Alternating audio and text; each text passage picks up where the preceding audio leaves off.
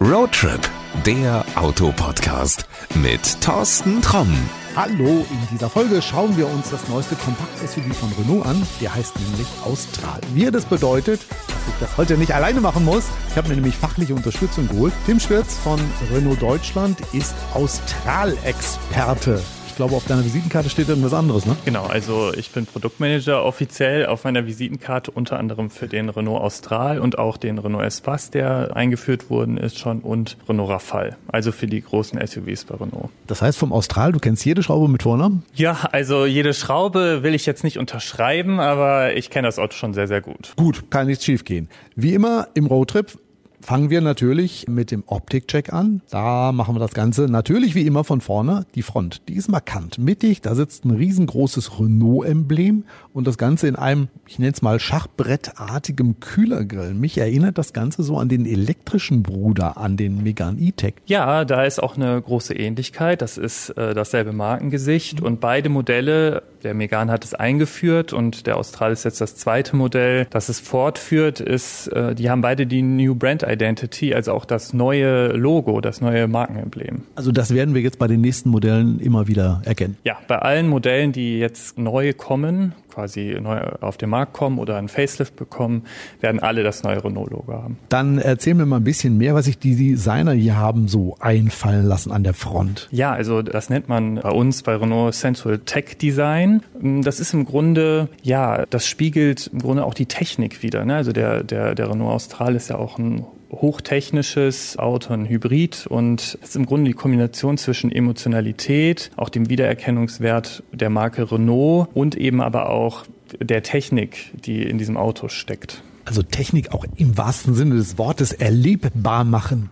Ganz genau, ja. Gucken wir uns mal hier das Ganze an. Unterer Lufteinlass, auch farblich abgesetzt. Ja, das sind die Formel 1 Blades, so nennen wir die. Ja, also die, ähm, der Frontspoiler. Wir unterscheiden im Grunde zwischen zwei Fronten bei dem Fahrzeug. Also es lässt sich eben auch noch individualisieren. Mhm. Und ja, die Iconic Esprit Alpine Variante, die wir ähm, hier vor uns stehen haben. Und eben auch die Iconic Varianten, die haben eben diesen Formel 1 Blade, der ja im Grunde den Formel 1 Wagen von äh, Alpine nachempfunden wurde, in diesem satinierten Dolomitgrau. Und die niedrigeren Varianten haben eben eine andere Front. Also diese, wie nennst du sie, Formel 1 Blades, also was so ein bisschen an so ein, an so ein Front- bzw. Heckflügel erinnert, das gibt's beim Megan E-Tech auch. Genau, also da gibt es das in anderen Farben, also beispielsweise auch in Gold und ähm, beim äh, Austral eben insbesondere bei den Esprit Alpine Varianten in diesem satinierten Dolomitgrau. Lass uns mal zur Seite gehen, mal gucken, was wir da so alles entdecken. Als erstes fallen mir erstmal riesige Räder auf. Die Variante Esprit Alpine Iconic Esprit Alpine, die steht auf 20 Zoll Leichtmetallfelgen. Das ist das Design Daytona hier. Äh, grundsätzlich muss man sowieso sagen, das Fahrzeug sieht sehr sportlich aus, gerade als Esprit Alpine Variante. Wir haben jetzt hier die Dolomit Grau Metallic Lackierung. Es gibt aber eben auch die satinierte Lackierung, eben also in einem Mattton, die aber trotzdem auch durch die Waschstraße fahren kann. Also wir haben auch an die Praktikabilität gedacht. Das kann man mit vielen Mattlackierungen nicht. Und eben vielen Details auch in Ice Black. Also man sieht das ja auch, die Dachreling, die Außenspiegelkappen oder auch äh, der Unterfahrschutz abgesetzt in Schwarz. Was auch schwarz ist, das sind hier die Rathäuser, also die Verblendungen. Ähm, das macht so ein bisschen, ich sag mal, Offroad-Charakter, ne? Ja, das macht in der Tat einen Offroad-Charakter, aber auch diese eben ansteigende Fensterlinie oder Gürtellinie, wie man sie nennt, lässt das Auto sehr satt wirken und tatsächlich vielleicht sogar etwas länger, als es tatsächlich ist mit 4,50 Meter.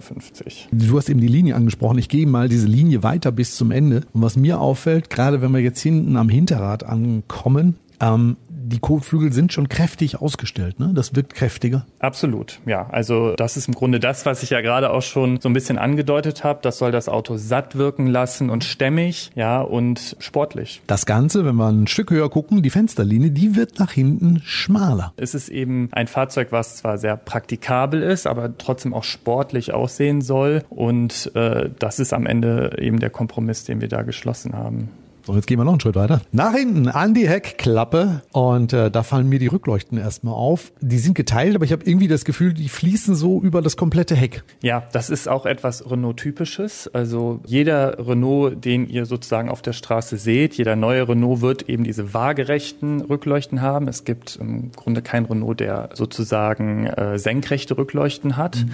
Und die haben hier auch nochmal das eigentypische Merkmal, dass sie einen 3D-Effekt haben. Also wenn sie an sind, wir nennen das Moret-Effekt, ähm, also so ein Welleneffekt, haben auch dynamische Blinker. Und ähm, ja, wenn man eben bei Nacht dieses Auto fährt, wird jeder sozusagen, der hinter euch auf der Straße ist, ganz klar erkennen, das ist ein Renault und das ist ein Renault Austral.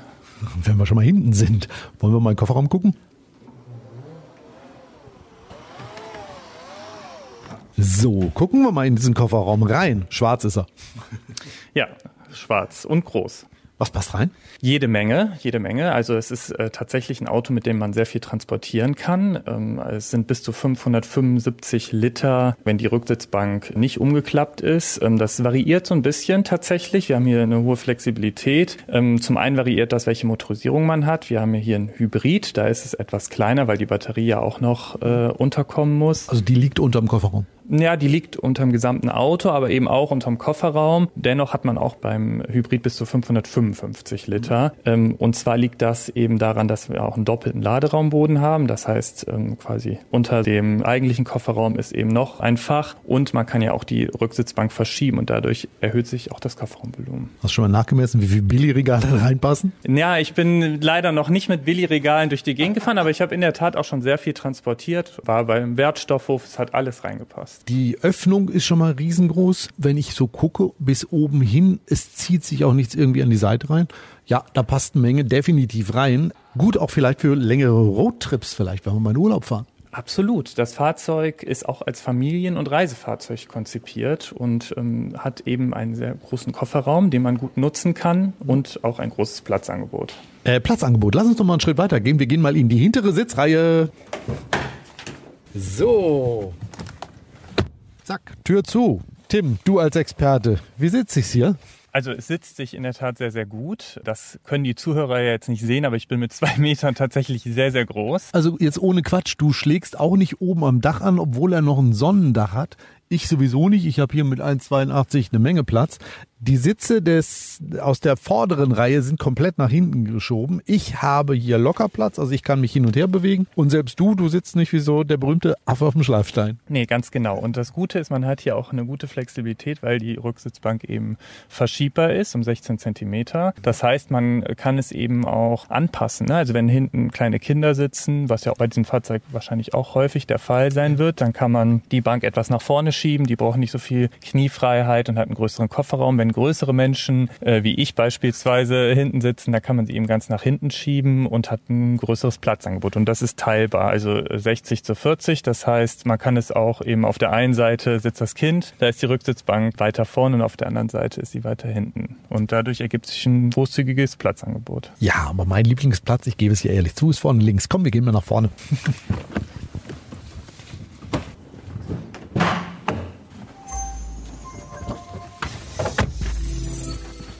Man hört es, wir sind vorne angekommen, Tür zu.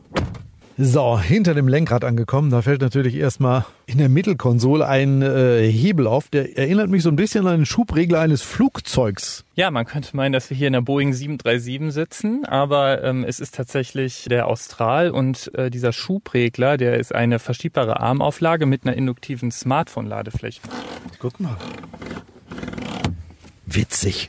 Genau, und äh, diese verschiebbare Armauflage hat ja eine ganz einfache Begründung, und zwar um dem Fahrer den Weg zum Touchscreen zu erleichtern, um eben dort die Hand abzulegen. Moment, da muss ich mal ein Stück weiter nach vorne schieben. Also das heißt, wenn ich den jetzt so vorne habe, komme ich, klar, lege ich einfach hier den Arm drauf und kann dann so aus dem Handgelenk den Touchscreen bedienen. Da hat aber echt einer mitgedacht. Absolut, ja. Dafür sind wir bekannt bei Renault, dass wir mitdenken.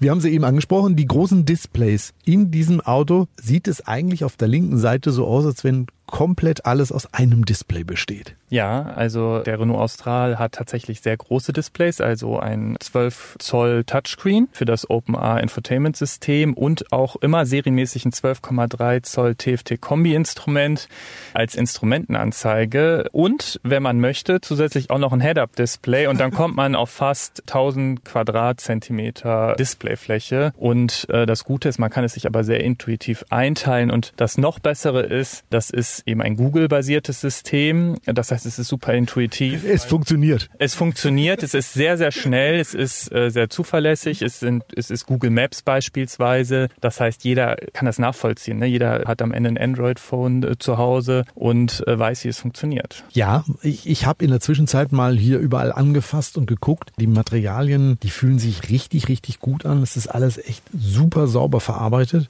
Also, ja, Chapeau. Also in dieser Variante hier ähm, in der Tat mit sehr, sehr viel Alcantara-Einsätzen äh, wurde hier gearbeitet und äh, Lederlenkrad? Genau, Napa Lederlenkrad mit Alcantara-Einsätzen und eben ganz französisch typisch die Trikolore Nähte. Stimmt, die sind dreifarbig. Ja, also hier wird wirklich auf jedes Detail geachtet und äh, es lässt sich auf jeden Fall sehr wohlfühlen hier im, in der vorderen Sitzreihe. Ja, äh, was man hier übrigens auf den ersten Blick nicht sieht, das sind die ganzen Assistenten und ich weiß, es sind viele eingebaut. Ja, also es sind bis äh, zu 32 Assistenzsysteme möglich. Also es ist wirklich sehr, sehr viel und äh, sicherlich ist er damit auch der Primus im Segment. Und das sind Assistenzsysteme fürs Fahren, also beispielsweise eben auch die Möglichkeit, autonom zu fahren, dem Active Driver Assist. Äh, das sind äh, Assistenten zum Parken, also beispielsweise eben auch mit einem Easy Park Assistenten, der selber einparkt und einer 360-Grad-Kamera. Und es sind eben aktive Assistenten für die Sicherheit Sicherheit, also beispielsweise Notbremsassistenten vorne, hinten ähm, oder auch ein Ausstiegsassistent, der einen davor warnt, wenn beispielsweise ein Radfahrer oder Autofahrer eben kommen und ja, man an der Straße parkt und gerade aussteigen möchte.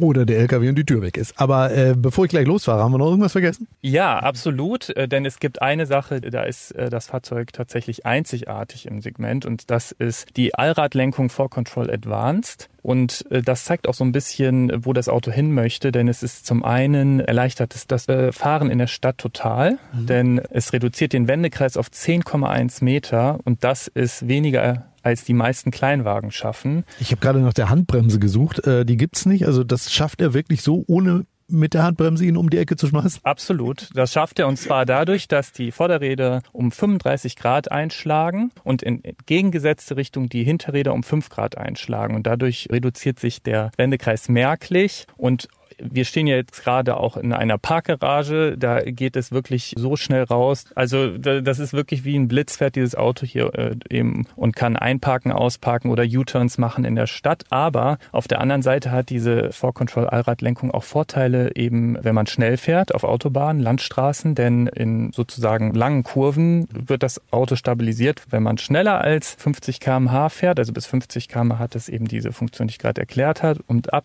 dieser Geschwindigkeit schlagen die Räder dann in dieselbe Richtung ein, die Hinterräder wie die Vorderräder und dadurch stabilisiert sich das. Also ein wirkliches Hightech-Auto. Letzte Frage, die ich mir eigentlich gerade so überlegt habe. Wer soll sich den Austral mal genauer anschauen, obwohl er noch nicht auf dem Zettel hatte? Ja, also das ist im Grunde das, was ich ja schon so ein bisschen gerade angedeutet habe. Vor allem Kunden, die ähm, ein vielseitiges Auto brauchen, also sowohl in der Stadt viel unterwegs sind, aber eben das Auto auch als Reisefahrzeug benutzen, die viel Platz brauchen, die eben ein hochwertiges Auto möchten, das ja für alle Gebrauchslagen am Ende genutzt wird und eben auch ein sparsames Auto. Wir reden ja über ein Hybridfahrzeug, einem niedrigen Verbrauch, um das trotzdem äh, flexibel bleibt. Welche anderen Kompakt-SUVs müssen sich vor ihm fürchten? Grundsätzlich alle, denn äh, das Fahrzeug hat wirklich ja einen großen Aufschlag gemacht, also mit den vielen Assistenzsystemen, mit der Allradlenkung, super viele am Ende einzigartige Punkte, die Wettbewerber nicht eben bieten in der Anzahl und Du müsstest ihn jetzt grinsen sehen. Ja, das ist aber auch wirklich verdient, glaube ich. Also dieses Auto Erstkontakt sensationell. Absolut, ja. Und von daher, ich denke, Renault ist auf jeden Fall im C-SUV-Segment, wo sich das Auto bewegt, wieder prominent vertreten. So, jetzt sind wir an dem Punkt, da muss ich den Tim wieder zurück in sein Büro schicken. Tim, ich sag vielen, vielen Dank für deine Zeit, vielen, vielen Dank fürs Neugierig machen und ich werde jetzt mal gucken, ob mich der Austral überzeugt. Ja, gerne, hat Spaß gemacht. So, und wenn der Tim Schwirz im Büro ist, dann machen wir folgendes, dann drücken wir mal hier auf den Knopf, denn das ist unsere Zeitmaschine. Kuckuck, da bin ich wieder. Ja, ein bisschen erkältet, aber dazu kommen wir gleich. Tim Schwirz hat ja eigentlich schon alles zum Austral gesagt. Ich kann eigentlich nur noch hinzufügen, dass es ein sehr, sehr angenehm zu fahrendes Auto ist. Die vielen, vielen Assistenten funktionieren super easy. Zum Beispiel, wenn der Einparkassistent sagt, in diese Parklücke, da passen wir rein, dann passen wir da rein. Auch der Sprachassistent funktioniert ohne Mucken. Da merkt man sofort, Renault hat sich Google ins Boot geholt oder besser gesagt in den Austral. Ach ja, äh, wie viele Kilometer bin ich eigentlich gefahren? Moment. Oh, 719,6. Ja, nicht ganz so viel. Aber mich hat auch eine Erkältung für einige Zeit aus dem Verkehr gezogen. Ja, man hört das auch noch so ein bisschen, glaube ich. Er ist voll doof und wirklich braucht kein Mensch. Aber die mehr als 700 Kilometer haben mich vom Austral überzeugt. Unser Testwagen hat den 160 PS Mild Hybrid Antrieb. Der hat 7 Liter auf 100 Kilometer konsumiert. Das ist okay, aber ich würde dir trotzdem zum 200 PS Vollhybrid raten. Der kann in der Stadt nämlich weite Teile elektrisch fahren und braucht deshalb ungefähr ein bis anderthalb Liter weniger. Und damit sind wir auch schon bei der Rubrik was hat dich denn geärgert? naja, zum einen meine Erkältung, aber das soll jetzt mal nicht das Thema sein. Ähm, ich habe mich beim Austral eigentlich über nichts geärgert. Ich habe es ein bisschen schade gefunden, dass der Mild-Hybrid eben nicht elektrisch fahren kann. Also deshalb ist wirklich der Vollhybrid meine Empfehlung. Schau dir echt an. Der passt viel besser zum Charakter von diesem Hightech-SUV. Ja, letzte Rubrik. Wer sollte sich den Austral genauer anschauen? Wenn du vorhast, dir einen, was weiß ich, Seat Ateca, einen Hyundai Tucson, einen Kia Sportage, Nissan Qashqai oder auch ein VW Tiguan zu kaufen, dann schau dir vorher wirklich nochmal den Renault Austral an. Er ist das neueste SUV in dieser beliebten Klasse und er ist damit auch das modernste und technisch fortschrittlichste. Deshalb mach echt mal eine Probefahrt und schau mal, vielleicht überzeugt er dich ja zum Fremdgehen. Links findest du übrigens in den Shownotes. Ja, und das war's für heute. Ich wünsche dir ganz viel Spaß bei der Probefahrt, eine gute Fahrt und bleib gesund, denn ich kann dir aus eigener Erfahrung von einer Erkältung nur abraten. Also in diesem Sinne, bis bald, adios. Das war Roadtrip, der Autopodcast mit Thorsten Tromm.